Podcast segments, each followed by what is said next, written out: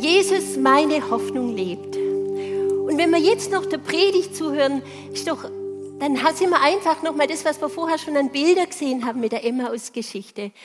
Das ist die längste Geschichte, die wir da lesen in Lukas, was am Ostermorgen passiert. Und es sind zwei Menschen unterwegs. Von einem wissen wir den Namen, Kleopas, und der andere, der ist ganz unbekannt. Wahrscheinlich hat die Gemeinde gewusst, wer Kleopas ist. Und vielleicht kannst du deinen Namen einsetzen und sagen, Mensch, jetzt bin ich heute Morgen vielleicht auch unterwegs. Und die zwei hatten zehn Kilometer zu gehen, haben wir gehört. Zehn Kilometer und sie sind von Jerusalem nach Emmaus gegangen. Und wir wissen gar nicht, was hat sie nach Emmaus geführt? War, hatten sie Familie dort? Hatten sie Angst? Waren sie auf Rückzug? Oder war dort eine Gemeinde, der sie auch was berichten wollen? Das sagt uns der Text gar nicht. Aber was wir heute Morgen mal machen möchten, ist diesen österlichen Herzenszustand dieser beiden mal anzugucken. Und vielleicht ist es auch manchmal ein Herzenszustand für uns, von uns. Weil es steht dann da, dass sie also unterwegs waren und wir haben gesagt, wir haben es ja vorher gemacht, sie sind erstmal langsam gegangen. Ihr ganzer Körper war langsam und sie haben sich unterhalten. Sie haben geredet und sich ausgetauscht. Und wir lesen dann in Vers in der Bibel, sie blieben traurig stehen. Also sie haben so viel geredet und es blieben, sie blieben traurig stehen. Und dieses Wort traurig im Urtext, also das heißt, und das fand ich so interessant, sie blieben auch mürrisch. Ihr, da ist was passiert mit ihrem Herzen. Sie waren traurig, aber im Urtext steht auch mürrisch.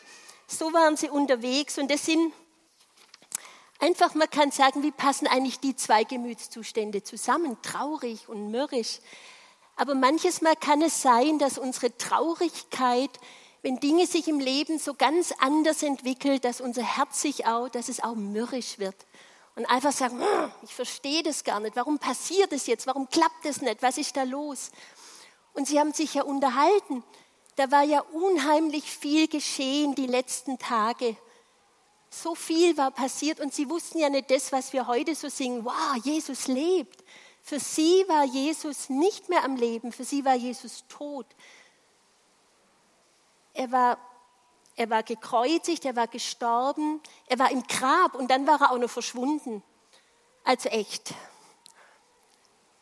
Und jetzt sind sie da also unterwegs und ihr Herzenszustand wird beschrieben als traurig oder als mürrisch ein Herzenszustand von diesen beiden an diesem österlichen Morgen.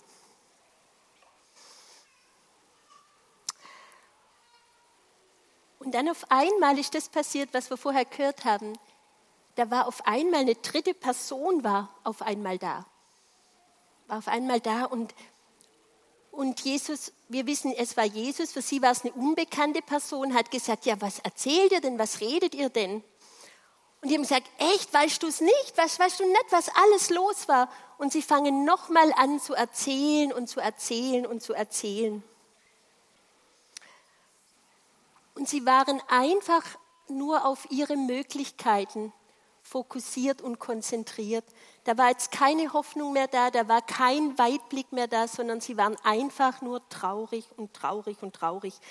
Und Jesus war da, aber im Moment für sie überhaupt nicht präsent. Sie haben ihn überhaupt nicht wahrgenommen. Und vielleicht ist das manchmal ein Herzenszustand auch von uns oder auch, dass wenn wir den Auferstandenen gar nicht wahrnehmen, dass wir dann einfach auf unsere Möglichkeiten bezogen sind. Und bei den beiden war es wirklich so, alle ihre Erwartungen, alle ihre Vorstellungen waren einfach kaputt. Sie waren sich nicht bewusst, dass der Auferstandene in ihrer Mitte ist. Und dann hören wir das, da steht dann in der Bibel, er nahte sich zu ihnen. Ich finde es unglaublich schön, wenn man so einen Bibeltext liest und liest und liest, dann fallen einem auch so die Details noch viel mehr auf. Und er war ganz präsent und eben doch nicht bekannt. Und das zu sehen, Jesus nahte sich zu ihnen, das ist auch was, was es ist, auch wenn unser Herz, wenn es mürrisch, wenn es ängstlich, wenn es vielleicht auch dunkel ist, dann hat sich Jesus schon genaht. Das ist, gehört zu unserem Wissen von Ostern und der Auferstehung, dass wir mitten in unseren dunklen Herzenszuständen begreifen, Jesus hat sich schon lange auf den Weg gemacht. Er ist schon lange da und begleitet dich. Da, wo du in der Hoffnungslosigkeit bist, wo du vielleicht auch im Selbstmitleid bist, Jesus hat sich schon lange auf den Weg gemacht und begleitet dich. Also was macht Jesus? Er, ist, er nahte sich zu ihnen. Was macht er noch? Ist unglaublich. Jesus war ein außergewöhnlich guter Zuhörer. Er hört ihnen zu und sie erzählen, sie reden sich alles von Herzen. Diese ganze Tragödie, sie erzählen und erzählen und erzählen. Und Jesus hört zu. Und vielleicht auch das, wo du oder ich, wo wir auch so dastehen und sagen, Jesus, ich spüre dich gar nicht, so wie es die immer aus Jünger hatten. Jesus, ich sehe dich nicht. Jesus, ich nehme dich gar nicht wahr. Ist genau Jesus da. Er ist da, er naht sich zu dir und er hört dir zu.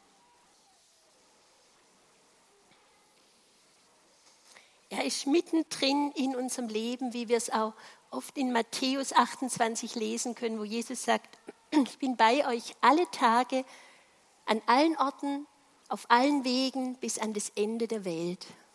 Ich bin bei dir. Jetzt sehen wir also da diesen einen Herzenszustand, dieses Herz, das traurig ist, oder auch dieses Herz, wo die Bibel sagt, ist auch zu mürrisch geworden. Und dann kommen wir hier auf den nächsten Herzenszustand. Und es ist nicht mal dick in meiner Bibel, aber da steht, wo Jesus dann zu ihnen sprach, nachdem sie so alles, sich so alles, alles, alles gesagt haben. Und dann steht da, o ihr Toren, zu trägen Herzens, all dem zu glauben, was die Propheten geredet haben. Also nachdem sie alles gesagt haben, sagt Jesus, oh ihr Toren und, und ihr mit trägen Herzen. Also jetzt kommt ein neuer Herzenszustand. Sie hatten auch ein träges Herz oder man könnte auch sagen ein langsames Herz, wo einfach alles zäh war, wo alles fast wie breiig war. Und wozu ist denn dieses Herz zu langsam? Was sagt uns denn die Bibel? O ihr Toren, zu trägen Herzens, all dem zu glauben, was die Propheten geredet haben. Also dieses langsame Herz, das war zu langsam, um zu glauben, was die Propheten geredet haben. Das Herz, das nicht mit diesem Ostergeschehen Schritt halten konnte. Und da stellt sich jetzt die Frage, ja, wie bringe ich jetzt mein Herz wieder in Geschwindigkeit? Wenn das ein träges, ein zu langsames Herz ist. Es wäre jetzt interessant auszutauschen, was wir tun, wenn wir merken, unser Herz ist ein langsames und ein träges Herz. Also die zwei, da wird ganz schön viel in diese Verse beschrieben. Erst ein dunkles, trauriges, mürrisches Herz. Jetzt kommt Jesus und sagt, wow, ihr habt ein langsames Herz. Und es ist so interessant und es hat mich auch so erstaunt, wo ich das nochmal gelesen habe, was Jesus macht. Und er fing an bei Mose und allen Propheten und legte ihnen aus, was in der ganzen Schrift von ihm gesagt war. Wir haben vorher in der Geschichte gehört, dass sie am Ostermorgen losgingen und am Abend so in Emmaus waren, also diese zehn Kilometer, da ist ganz viel passiert. Und ich bin mal, ich könnte mir vorstellen, das war eine richtig lange, lange, lange Predigt, wo Jesus erzählt hat, wie er im Alten Testament all diese Schriftstellen, wo er darauf hingewiesen hat, wer er ist. Und dafür war dieses Herz zu langsam, diesem Wort Gottes zu glauben. Und wenn wir jetzt, wenn wir jetzt sagen, was Gottes Anwendung für unser langsames Herz ist, dann können wir sehen, dieses, er, er spricht mit ihnen und er spricht mit ihnen über das Wort Gottes. Wir würden sagen, eine Anwendung für unser langsames Herz ist, dass wir die Bibel lesen und es uns mit auseinandersetzen und hören, was Jesus zu uns zu sagen hat. das macht unser langsames Herz, das gibt ihm wieder Geschwindigkeit. Also sie hatten dieses traurige Herz, dieses langsame Herz. Und wie gut, dass die Geschichte da nicht endet, da ist noch ein weiterer Herzenszustand.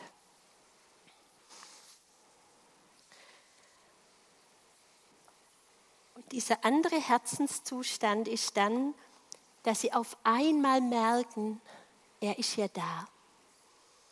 Diese Begegnung mit ihm, da steht und es fängt ihr Herz an zu brennen. Es ist ihnen heiß worden. Ich weiß nicht, wie ihr das fühlt, vielleicht kribbelt es, aber das Herz ist auf einmal lebendig worden. Dieses dunkle, dieses traurige, dieses mürrische Herz, dieses langsame und träge Herz ist auf einmal lebendig geworden. Lebendig und es brannte in ihnen. Auf einmal merken sie es, dass er da ist. Und Jesus geht noch. Sie sind also dann, wie wir es vorher auch hatten, sie sind vorher, kurz vorher in Emmaus angekommen. Und ich finde es so interessant, da steht in der Bibel, da steht drin, und sie kamen nahe an das Dorf, wo sie hingingen, und er stellte sich, als wollte er weitergehen. Also sie sind bei Emmaus und er stellte sich, als wollte er weitergehen. Ich finde es so interessant, es ist wie aus, könnte mir das so vorstellen, wie aus Höflichkeitsgründen sagt er, ja, aber wenn er mich nicht einladet, dann gehe ich weiter. Und dann sagen, oh, geh nicht, bleib bei uns, es wird schon beinahe Abend, komm, bleib bei uns. Und ist es nicht auch ganz interessant? Mich hat es so erinnert an das, wo in der Offenbarung steht, Jesus steht vor unserer Tür und klopft an. Und das ist auch was von unserem Gott, der sich uns naht und der uns zuhört, der sagt, ich möchte eingeladen werden. Und da ist heute auch dieses Ostern, wo jeder von uns auch in seinem Herzen sagen kann, Jesus, ich möchte dich einladen. Weil Jesus sagt, ich stehe vor der Tür und klopfe an. Und er kommt immer und sehr gerne auf Einladung herein. Und sie sagen, Jesus, na klar. Sie sagen, komm, bleib bei uns. Nichts lieber als das, bleibe bei uns. Teile mit uns unser Leben, teile mit uns das Brot, wie wir das vorher gemacht haben, bleibe bei uns. Und das haben sie gemacht und Jesus hat automatisch, hat er als der Hausvater, hat er diese Tischgemeinschaft, hat er das organisiert, hat das Brot gebrochen, war bei ihnen. Und genauso schnell wie er dann, wie er da war, war er dann auch verschwunden. Und die zwei Männer stehen da mit ihrem brennenden Herzen. Und ich finde es so toll, da hört die Geschichte nicht auf mit ihrem Weg, wo ihre Herzen so verändert waren und mit dieser neuen Herzenserfahrung, wenn wir dann weiterlesen, das hat sofort was in Bewegung gebracht. Denn sie haben sich aufgemacht nach Jerusalem. Sie haben sich aufgemacht, wieder dahin zu gehen, wo Gemeinschaft war. Sie haben sich da aufgemacht, um ins Zentrum zu gehen und sie wollten verkündigen. Es hat was mit ihrem Leben gemacht, wo dieses Herz wieder gebrannt hat. Und sie wollten anderen von Jesus sagen. Und es zieht sie auch in die Gemeinschaft, es zieht sie zurück nach Jerusalem, es zieht sie zurück in die Verkündigung und es zieht sie zurück in die Verantwortung. Das finde ich auch, denn sie wissen, dass sie in Jerusalem, sie wollten von diesem Glück der Begegnung mit Jesus auch den Jüngern in Jerusalem sagen und sie machen sich am Abend nochmal auf und ich denke, jetzt war dieses schnelle Klatschen, weil die haben sich nochmal beeilt und sind nach Jerusalem zurückgekommen. Und das ist unglaublich. Da sind diese elf, weil die zwei waren nicht von diesen elf Jüngern. Und ich kann mir richtig vorstellen, wo die Tür aufgeht, wo sie gesagt haben, uns ist Jesus erschienen. Und wo die elf gesagt haben, uns auch, uns auch, Simon ist erschienen. Und ich kann mir einfach vorstellen, was diese Freude war und dieses, ach, dieses Zusammenkommen. Und das ist was, wo ich jetzt auch einfach was ich in dieser Geschichte unglaublich ähm, bewegend fand, diese österlichen Ostersonntagmorgen Herzenszustände. Egal, ob du ein, ein träges Herz hast, ein trauriges Herz oder ein brennendes Herz, Jesus naht sich zu dir. Jesus hört dir zu und im Lesen und in der Begegnung mit dem Wort Gottes wenn wir wieder glauben, wenn wir das, Jesus hat sich Zeit genommen, ihnen alles einfach zu erklären, wer er ist, was er getan hat. Und er hat von Mose angefangen. das war eine lange Zeit, wo wir einfach das Wort Gottes in unser Herz nehmen, was er gesagt hat, wo er sagt, ich bleibe immer bei euch, ich lasse euch nicht allein. Und noch die vielen anderen Verheißungen, das macht unser Herz brennend. Und es führt uns auch wieder in den Punkt, dass wir zurückgehen nach Jerusalem, dass wir verkündigen, weil wir was erlebt haben und in der Verantwortung, dass wir unser Leben nicht alleine, sondern in Verbindung auch mit anderen sind. Und in diesem Sinne bete ich, das braucht man nämlich jetzt und das ist immer gut, ein Gebet. Und ich würde euch sagen, legt doch, wenn ihr wollt, eure Hand aufs Herz. Dieses Herz hier. Und sagt, Jesus, ganz egal, ob mein Herz, du kennst den Zustand meines Herzens. Und Jesus, du nahst dich zu mir und du bist bei mir und du stehst vor meiner Türe jeden Tag. Du willst Alltag mit mir leben. Und ich danke dir dafür. Und ich möchte sagen, Jesus, bleibe bei mir, bleibe bei mir. Ich hab dich lieb. Amen.